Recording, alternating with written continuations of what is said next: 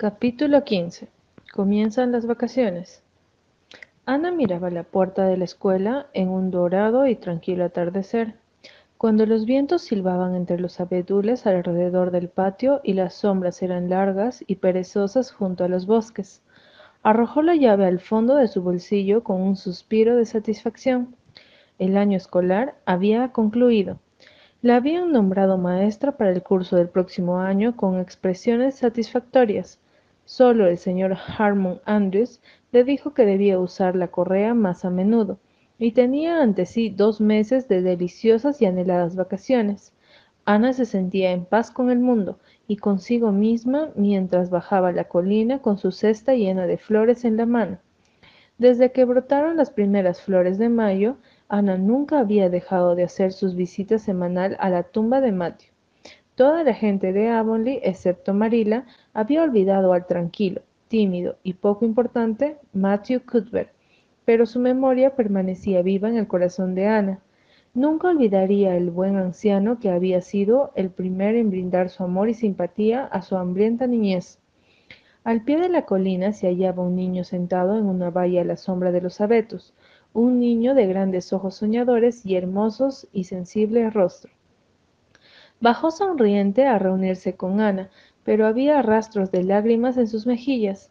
Se me ocurrió esperarla, señorita, porque sabía que iba para el cementerio, dijo y se cogió de su mano. Yo también voy. Llevo este ramo de geranios para la tumba de abuelito Irving, de parte de abuelita. Y mire, señorita, Voy a poner este manojo de rosas blancas junto a la tumba de abuelito, en memoria de mi mamá, porque no puedo llegar hasta su tumba. ¿Cree usted que ella se enterará? Sí, Paul, estoy segura. ¿Sabe, señorita? Hoy hace tres años que murió mamá. Es muchísimo tiempo, pero duele tanto como antes, y también le extraño tanto como antes. A veces me parece que no puedo soportar tanta pena. La voz de Paul tembló y corrió un estremecimiento por sus labios. Bajó la vista hacia las rosas con la esperanza de que su maestra no viera las lágrimas que había en sus ojos. Y así y todo, dijo Ana suavemente, no querrías que dejara de lastimarte, no querrías olvidar a tu mamá aunque pudieras. No, por supuesto, no querría. Eso es exactamente lo que siento. ¿Es usted tan buena al comprenderlo, señorita? Nadie me entiende tan bien ni siquiera abuelita, aunque es tan buena conmigo. Papá lo comprende bastante bien, pero no puedo hablarle mucho de mamá porque lo pone muy triste.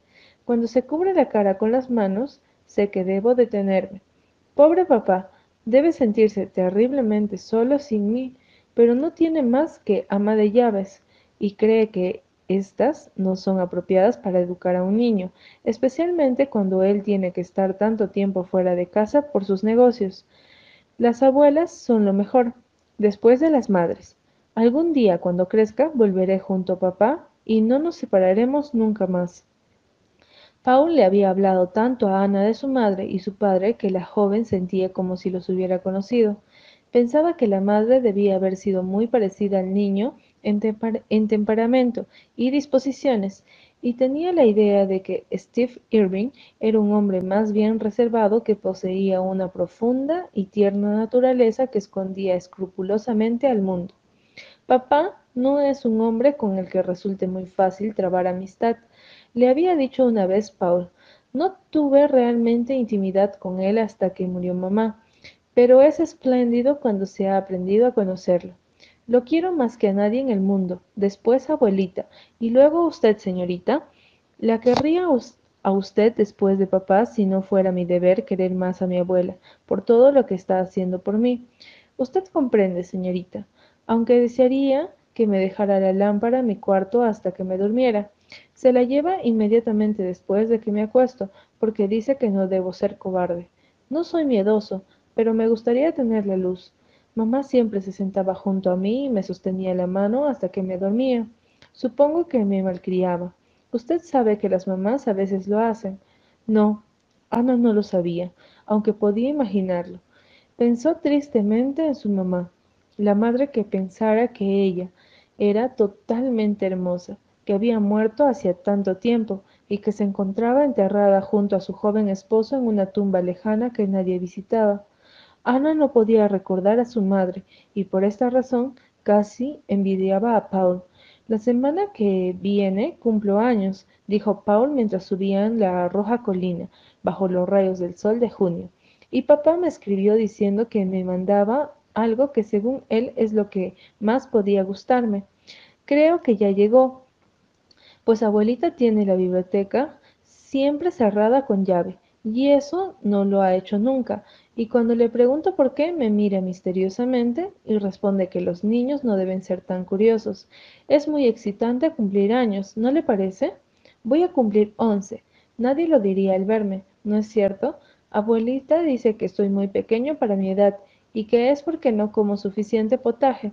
Hago lo posible, pero abuela siempre sirve platos tan generosos. No hay nada mezquino en la abuela, puedo asegurárselo. Desde aquella vez que usted y yo hablamos de las oraciones camino a la escuela, cuando me dijo que debíamos rezar para salvar las dificultades, le he pedido a Dios todas las noches que me concediera gracia suficiente para ser capaz de comer todo mi potaje, pero nunca lo he conseguido hasta hoy, y aún no sé si será porque tengo muy poca gracia o demasiado potaje. Abuelita dice que papá creció a fuerza de potaje, y en su caso sí que resultó bien, pues tendría que ver la espalda que tiene. Pero algunas veces, suspiró Paul con aire, meditabundo, creo realmente que el potaje será mi muerte. Aunque Ana se permitió una sonrisa, aprovechando que Paul no la miraba. Todo Avonlea sabía que la anciana señora Irving estaba educando a su nieto de acuerdo con los viejos métodos de la dieta y la moral. Esperemos que no, querido, dijo Ana alegremente. ¿Cómo está tu gente de las rocas? ¿Siguen portándose bien el mayor de los mellizos?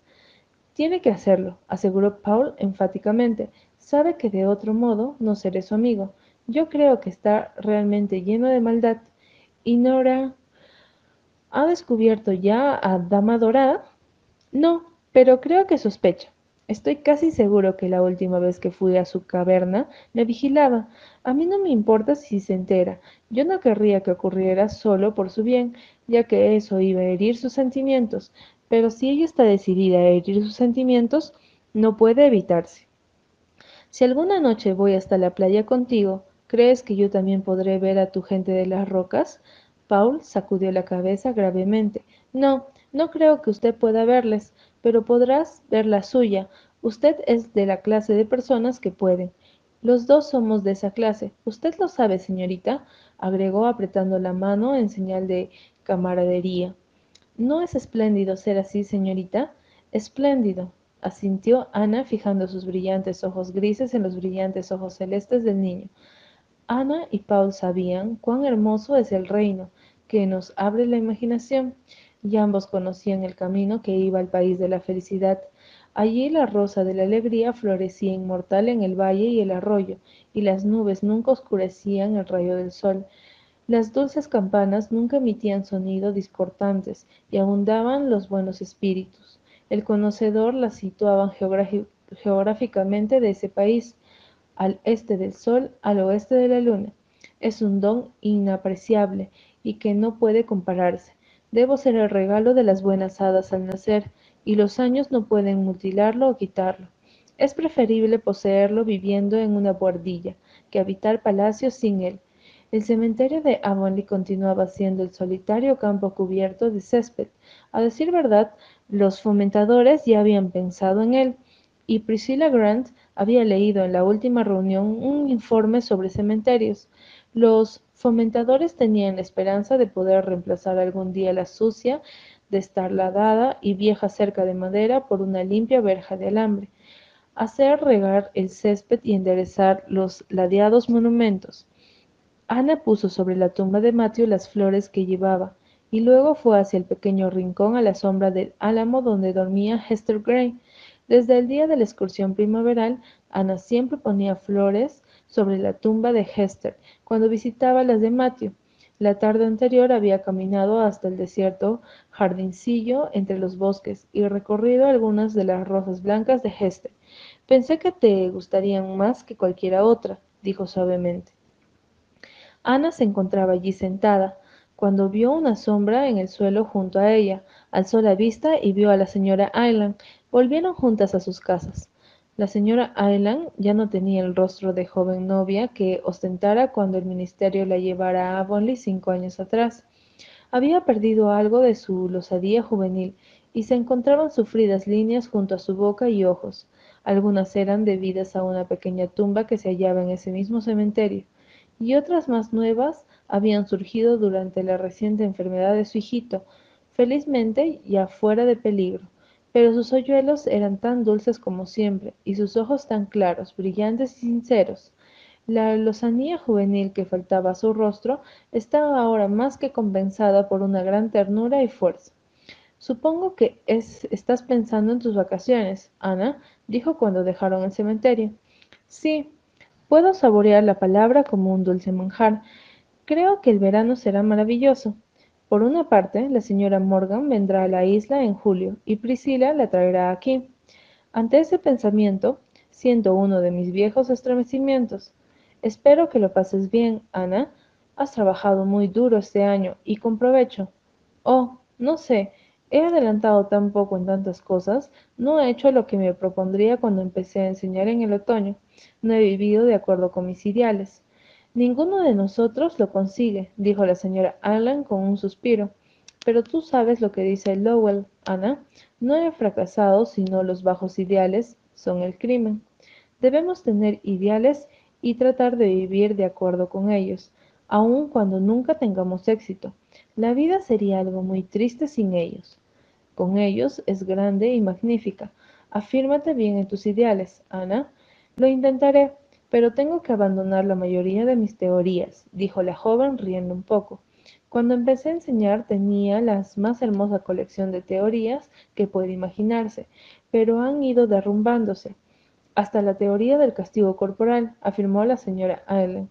Ana enrojeció. Nunca me perdonaré por golpear a Anthony. Tonterías, querida. Se lo merecía. No has tenido inconvenientes con él desde entonces y ha comenzado a pensar que no hay nadie como tú. Tu bondad ganó su afecto después de que la idea de que una chica no sirve fue expulsada de su testaruda mente. Puede haberlo merecido, pero la cuestión no está ahí. Si yo hubiera decidido serena y deliberadamente, no debía azotarle porque merecía el castigo. No me sentiría como me siento. Pero la verdad, señora Aylan, es que me enfurecí y por eso le pegué. No pensaba si era justo o injusto. Quizás si él no lo hubiera merecido, lo habría hecho igual. Es eso lo que me humilla. Bueno, todos cometemos equivocaciones, querida, de manera que olvídalo. Debemos lamentar nuestros errores y aprender de ellos, pero nunca llevarnos con nosotros hacia el futuro. Ahí va Gilbert Blythe en su bicicleta. También vuelve a su casa a pasar las vacaciones, supongo. ¿Cómo les va con los estudios? Bastante bien. Esperamos terminar con Virgilio esta noche. Nos quedan solo veinte versos.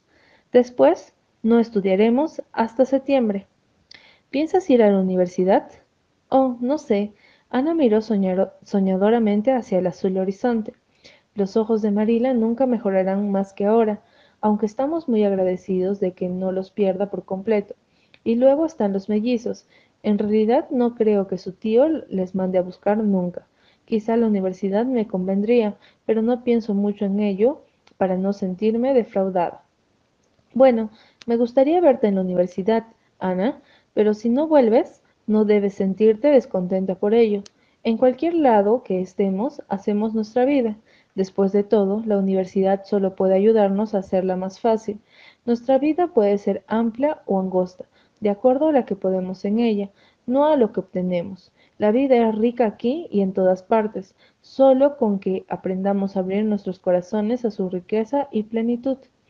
Creo que entiendo lo que quiere decir, dijo Ana meditativamente, y sé que hay muchas cosas por las que debo estar agradecida, tantas, mi trabajo. Paul Irving, mis queridos mellizos y todos mis amigos, estoy muy agradecida a la amistad, señora Elan, embellece tanto la vida? No hay duda de que la verdadera amistad es algo muy reconfortante, dijo la señora Ayla, y debemos tener un alto ideal de ella y nunca mancharla con ninguna falta a la verdad o a la sinceridad. Me temo que el nombre de amistad a menudo se ha degradado por una especie de intimidad que no tiene nada de verdadera amistad. Sí, como la de Harty Pie y Julia Bell. Tienen mucha intimidad y van juntas a todas partes, pero Harty siempre está diciendo cosas desagradables de Julia a sus espaldas, y todos piensan que está celosa de ella porque se alegra cuando alguien la critica. Creo que es una profanación llamar a eso amistad. Si tenemos amigos debemos solo buscar lo bueno que hay en ellos y darles la mejor, lo mejor que tenemos. ¿No le parece? La amistad debe ser la cosa más hermosa del mundo. La amistad es muy hermosa, sonrió la señora Island, pero algún día se detuvo repentinamente. En el delicado rostro de Ana, con sus cándidos ojos y movedizos rasgos, había aún más de niña que de mujer. El corazón de Ana hospedaba solo sueños de amistad y ambición, y la señora Island no deseaba barrer las flores de su dulce inconsciencia, de modo que dejó que los años del futuro terminaran su frase. Capítulo 16. La sustancia de las esperanzas. Ana, dijo David con tono de ruego, mientras subía al sofá forrado de cuero, donde Ana estaba sentada leyendo una carta. Ana, tengo un hambre terrible, no tienes idea. Te traeré un trozo de pan con mantequilla, respondió Ana, ausente. Evidentemente la carta contenía algunas noticias excitantes, pues sus mejillas estaban tan sonrosadas como las rosas del seto y sus ojos brillaban como nunca. Pero no tengo hambre de pan con mantequilla, respondió David con tono que sonaba a disgustado. Tengo hambre de torta de ciruelas. Oh, rió Ana, dejando su carta y dándole un abrazo al niño. Esa es una clase de hambre que puede soportarse con toda facilidad, Davy. Ya sabes que una de las reglas de Marila es que no puedes comer otra cosa que pan con mantequilla entre comidas. Bueno, dame un pedazo, por favor. Davy había por fin aprendido a decir por favor, pero siempre lo añadía como un eco. Miró con aprobación el generoso trozo que le trajera Ana. Siempre le pones una buena ración de mantequilla, Ana. Marila lo pone bastante delgada. Entra mejor con mucha mantequilla. La rebanada entró con bastante facilidad, al juzgar por su rápida desaparición. Davy bajó del sofá cabeza abajo, dio una doble voltereta sobre la alfombra y anunció con decisión Ana, me he decidido respecto al cielo. No quiero ir allí. ¿Por qué no? dijo Ana gravemente porque está en el desván de Simón Fletcher, y a mí no me gusta ese señor. El cielo en el desván de Simón Fletcher, tartamudeó Ana, demasiado sorprendida para reír. David Kate, ¿quién te ha metido en la cabeza esa idea estrafalaria? Milty Bloater. Dice que es allí donde está. La elección se refería a Elías y Eliseo, y me puse de pie para preguntarle a la señorita Rogerson dónde estaba el cielo. Pareció terriblemente confundida. Estaba algo enfadada porque cuando nos preguntó que le dejemos Elías a Eliseo cuando fue al cielo, Milty Blotter dijo, su ropa vieja, y todos nos reímos antes. Quisiera poder pensar antes de actuar, así no haría nada malo, pero Milty no quiso ser irrespetuoso. Es que no le dio tiempo a pensar.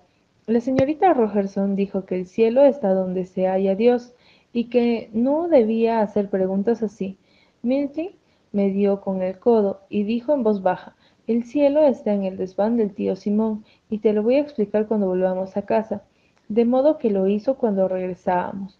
Milty se da mucha maña para explicar las cosas, aunque no sepa nada. Hablaba mucho y uno tiene igual la explicación.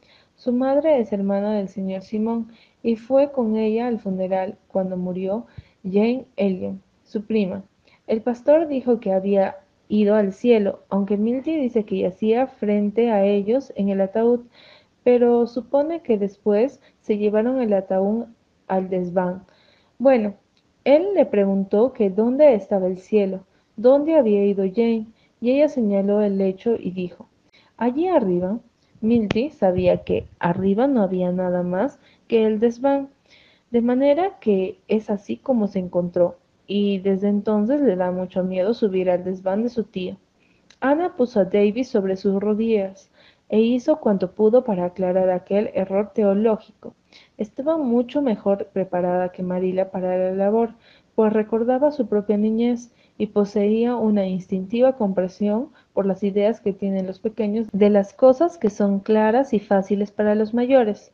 Acababa de convencer a David de que el cielo no estaba en el desván de Simon Fletcher, cuando entró Marila desde el jardín, donde ella y Dora estuvieran recogiendo guisantes.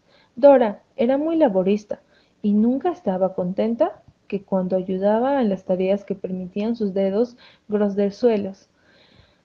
Alimentaba las gallinas, juntaba astillas, secaba platos y llevaba recados. Era pulcra, fiel y obediente, aunque había que decirle dos veces que hiciera una cosa y jamás olvidaba ninguno de sus pequeños deberes.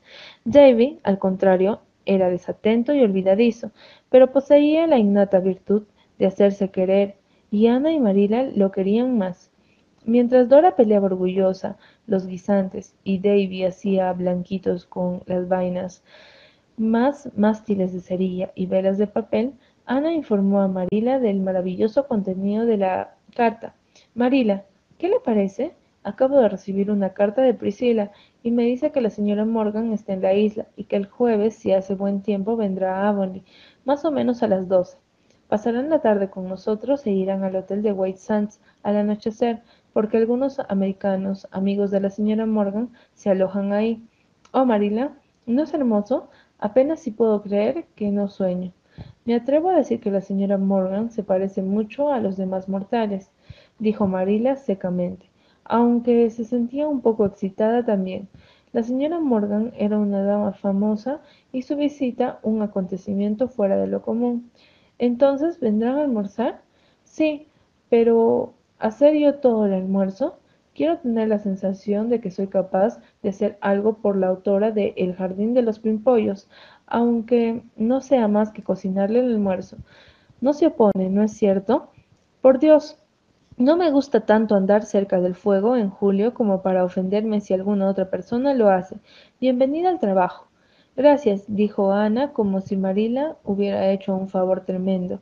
Esta misma noche prepararé el menú. Procura no hacer muchas florituras dijo Marila un poco alarmada por lo del menú. A ver si haces una de las tuyas. No florearé, si con eso quiere decir que haré platos demasiado extravagantes. Eso sería afectación.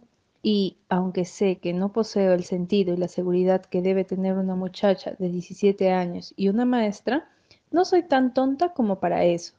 Pero que todo esté tan bien como sea posible. Davy, no dejes esas vainas de guisantes en la escalera. Alguien puede pisarlas y resbalar.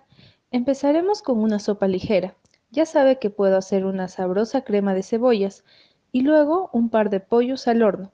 Serán los dos pollos blancos. Les he tenido mucho afecto desde que nacieron, pero sé que deben ser sacrificados alguna vez y ninguna ocasión mejor que esta. Pero Marila, yo no puedo matarlos ni siquiera en honor de la señora Morgan. Le tendré que pedir a John Henry Cacter que venga a hacerlo por mí. Yo lo haré, se ofreció Davy. Si Marila lo sostiene de las patas, porque creo que usaré las dos manos para el hacha. Es fantástico verlos saltar después de degollarlos. Luego serviré guisantes y judías, patatas con crema y ensalada de lechuga resumió Ana. Y de postre, tarta de limón con crema batida, queso y café. Mañana prepararé la tarta y arreglaré mi vestido blanco de muselina. Debo decírselo a Diana esta noche, pues querrá hacer lo mismo con el suyo. Las heroínas de la señora Morgan casi siempre visten de muselina blanca y Diana y yo hemos resuelto que así habíamos de vestir si alguna vez la conocíamos. Será un cumplido muy delicado. ¿No le parece, Davy? Querido, no debes meter la vaina a los guisantes en las rendijas del suelo. Debo invitar al señor Eileen y a su mujer y a la señorita Stacy, pues todos tienen muchas ganas de conocer a la señora Morgan. Es una fortuna que venga mientras está aquí la señora Stacy. Davy, querido, no hagas navegar las vainas de los guisantes en el cubo de agua. Espero que hará buen tiempo el jueves, y me parece que sí porque anoche cuando el tío Ave fue a visitar al señor Harrison, dijo que iba a llover casi toda la semana. Es buen signo, afirmó Marila. Ana corrió esa noche a la cuesta del huerto para llevarle las noticias a Diana, que también se excitó por ellas, y allí discutieron el asunto sentadas en la hamaca bajo el gran sauce del jardín de los barrios. Ana, ¿puedo ayudarte a cocinar? imploró Diana. Tú sabes que sé hacer una exquisita ensalada de lechuga. Ya lo creo, dijo la muchacha, y te necesitaré para decorar. Quiero que el comedor sea un rosal. Espero que todo transcurra bien. Las heroínas de la señora Morgan nunca se meten en camisa de once varas o tienen dificultades y siempre son tan seguras y tan buenas amas de casa. Parecen serlo de nacimiento. Recuerda que Gertrudis, la de los días de Edgewood, manejaba la casa de su padre cuando solo tenía ocho años. Cuando yo tenía esa edad sabía poco fuera de criar niños. La señora Morgan debe ser una autoridad en niñas, porque ha escrito mucho sobre ellas y quiero que tenga una buena opinión de nosotras. Lo he imaginado todo de distintas maneras, cómo será, qué dirá y qué le diré yo. Y estoy muy ansiosa respecto a mi nariz. Tiene siete pecas. Aparecieron en la excursión de la SFA, cuando anduve al sol sin sombrero. Supongo que soy una ingrata al preocuparme por ellas, cuando debería estar agradecida de no tener por toda la cara como de costumbre. Espero hubiera deseado que no aparecieran. Todas las heroínas de la señora Morgan poseen una tez perfecta. No puedo recordar una sola peca entre ellas.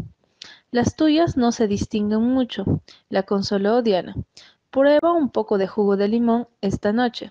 Al día siguiente, Ana hizo la tarta preparó su vestido de muselina blanca y barrió cada habitación de la casa, procediendo bastante innecesario, pues Tejas Verdes estaba en perfecto orden, tan caro a Marila. Pero la muchacha sentía que una mota de polvo sería execrable en una casa que debía visitar Charlotte E. Morgan. Hasta limpió el cuarto de útiles que había bajo la escalera, aunque no existía la más remota posibilidad de que la señora Morgan mirara allí. Es que quiero tener la sensación de que todo esté en orden, aunque ella no lo vea, le dijo Marila. Ya sabe que en su libro Llaves Adoradas hace que Alice y Luisa, sus dos heroínas, tomen como divisa el verso de Longfellow. En los antiguos días del arte, los constructores, con cuidado extremo, levantaban cada parte, diminuta e invisible, pues los ojos de Dios todo lo ven. Y por ello siempre barrían el sótano y no olvidaban barrer bajo sus camas. Tendría la conciencia intranquila si supiera que este armario estaba desordenado cuando la señora Morgan está en casa. Desde que leímos Llaves Doradas en abril, Diana y yo hemos adoptado ese verso como nuestro lema. Esa noche, John Henry Carter y Davy mataron dos pollos blancos, y Ana los aderezó, siendo esta desagradable tarea glorificada por el destino de las aves. No me gusta desplumar pollos, le dijo Marila, pero es una suerte que este trabajo no nos exija concentrarnos en él. He estado pelando pollos con las manos, pero en la imaginación he vagado por la Vía Láctea. Me he dado cuenta que había tirado por el suelo más plumas que de costumbre, observó Marila. Luego Ana acostó a Davy y le hizo prometer que se portaría perfectamente al día siguiente. Si mañana me porto tan bien como pueda ser posible, ¿dejarás que pasado mañana me porte tan mal como quiera? preguntó Davy. No puedo prometerte eso, dijo Ana discretamente, pero le llevaré remando hasta la otra orilla del lago bajando a las dunas y hacemos picnic. Trato hecho, exclamó Davy. Seré bueno, tú ganas. Tenía intenciones de ir a lo del señor Harrison a tirarle guisantes a Ginger con mi nueva pistola, pero será lo mismo otro día. Supongo que una excursión a la playa lo compensará.